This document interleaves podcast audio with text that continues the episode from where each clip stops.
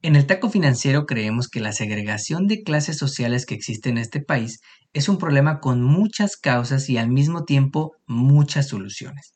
Y esto es importante que lo sepan las personas que trabajan en gobierno. En el Taco Financiero Podcast hablamos sobre el poder de la educación financiera, economía y finanzas. Analizamos lo que está pasando en la economía y cómo afecta a tu bolsillo para que puedas tomar las mejores decisiones que beneficien a tu economía familiar. Prepárate, porque todo esto y mucho más escucharás solo aquí, en el Taco Financiero Podcast, junto al economista Enrique Castro, el mejor podcast en español sobre economía y finanzas. Bienvenidos. Hoy es lunes 11 de septiembre y estamos a punto de comenzar el mes de la herencia hispana, mes en el que varios países en Latinoamérica celebramos aniversarios de vida independiente. Y en este podcast te tenemos preparados unos episodios buenísimos de chile, mole y pozole.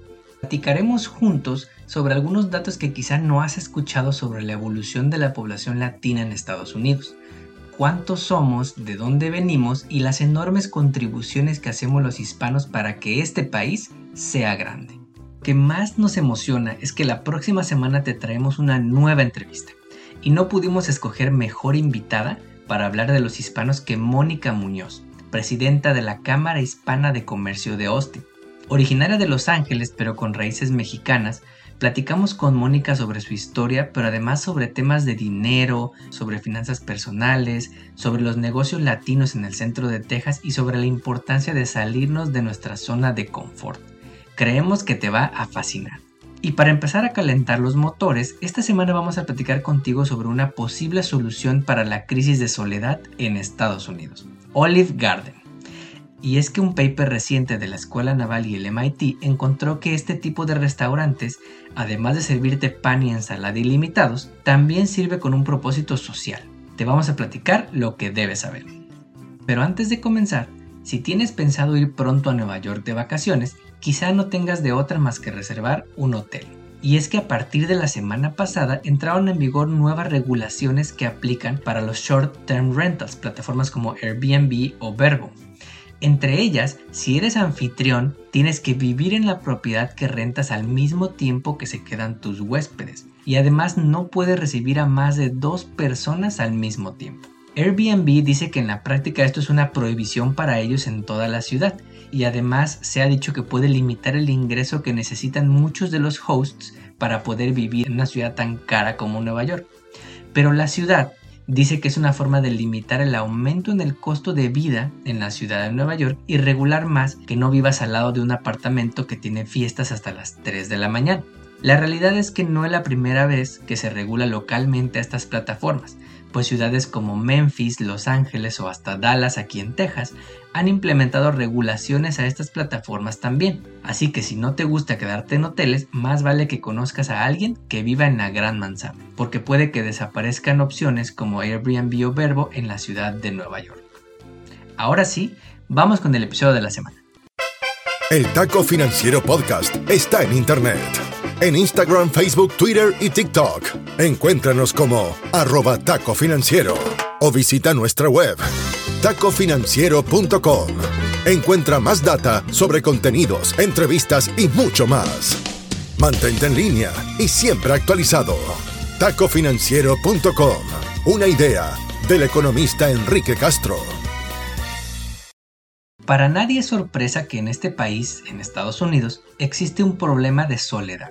De acuerdo con cifras oficiales, el tiempo que pasamos solos ha crecido a lo largo del tiempo en todos los grupos de edades, en jóvenes, en adultos, en viejitos.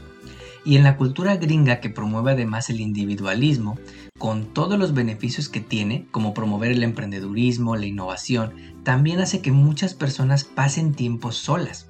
A pesar de que nos mudamos más, de que cambiamos más de trabajo y de que la tecnología nos acerca a nuestra familia, a pesar de todo esto puede que nos sintamos solos, sin alguien al que poder platicar cómo nos fue nuestro día, o hablar con alguien si de repente nos da el bajón y nos sentimos medio agüitados.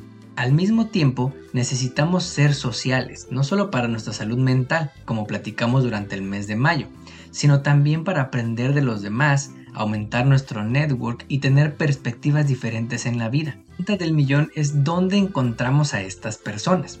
En ese tercer lugar, que no es ni el trabajo ni la casa, para muchos puede ser la iglesia, el museo, el parque o el restaurante, actividades que comúnmente hacemos en nuestro día a día. Pero si vives en una colonia de escasos recursos, el tipo de lugares que tienes cerca puede ser muy diferente de si vives en una colonia o ciudad de mayores ingresos. La iglesia a la que vas, el parque donde van a jugar tus niños, puede ser muy diferente dependiendo de dónde vivas y de tus ingresos familiares. De acuerdo con un artículo de la revista The Economist, en 1980, solo uno de cada 10 familias en el país vivía en lugares que eran particularmente pobres o particularmente ricos. En la década pasada esa cifra era uno de cada tres, es decir, estamos viviendo de una manera más segregada. Entonces, ¿en qué lugar en Estados Unidos podrías encontrar a personas de todas las clases sociales, backgrounds, ingresos, que te permiten interactuar con familias más diversas? La respuesta, de acuerdo con unos investigadores de la Naval Postgraduate School y el MIT, es Olive Garden, los autores Maxim Masenkov y Nathan Wilners exploran millones de datos de nuestros teléfonos móviles con información sobre dónde vivimos para evaluar en qué tipo de lugares es más probable que familias de distintas clases sociales se encuentren. Y los autores encuentran que cadenas de restaurantes que no son de comida rápida, es decir, lugares donde vas a sentarte a comer con la familia, como Olive Garden, Chili's y Applebee's, son lugares donde con mayor probabilidad encuentras a personas de todas las clases sociales. Más que iglesias, supermercados, bibliotecas, museos o bares, los restaurantes de comida donde te vas a sentar o sit down chain restaurants es donde encuentras al rico y al pobre, al trabajador de la construcción y al ejecutivo del banco. Ahora mismo me vas a decir, claro que he ido a comer al Olive Garden, ¿cómo olvidar ese pan y, ensalada ilimitados? pero no es como que me ponga a platicar con extraños, nunca hablo con otras mesas así de la nada. Y tendría razón, pero para probar esto, los autores comparan sus datos con otro estudio de la Universidad de Harvard que analizó a 70 millones de cuentas en Facebook y encontró que las personas con amigos a lo largo del estrato económico, es decir, amigos de bajos, medios y altos ingresos, tenían mayor probabilidad de terminar la high school, ganar un mayor salario y en el caso de las niñas una menor probabilidad de que se conviertan en madres adolescentes. Los autores concluyen que de todos los establecimientos públicos y privados, si en tu código postal hay un Olive Garden, es más probable que vivas en un zip code donde hay más mezcla entre clases sociales, donde más ricos y pobres conviven. Por ejemplo, donde más VPs en industrias bien pagadas conocen a trabajadores de otras industrias menos pagadas.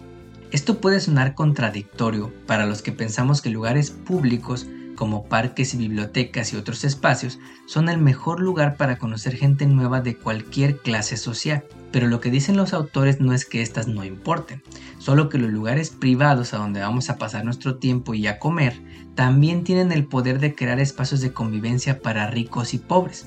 En el taco financiero creemos que la segregación de clases sociales que existe en este país es un problema con muchas causas y al mismo tiempo muchas soluciones. Y esto es importante que lo sepan las personas que trabajan en gobierno. No existe una solución mágica para tener una sociedad más igualitaria. Hay que pensar en varias soluciones al mismo tiempo. Y una que quizá no pensamos, pero que de acuerdo con el estudio puede ayudar a que convivan familias de distintas clases sociales, es que haya más restaurantes de este estilo en tu ciudad y en tu código postal. En nuestro próximo episodio... Finanzas no se trata de, sumar y restar, eso todo lo tenemos claro.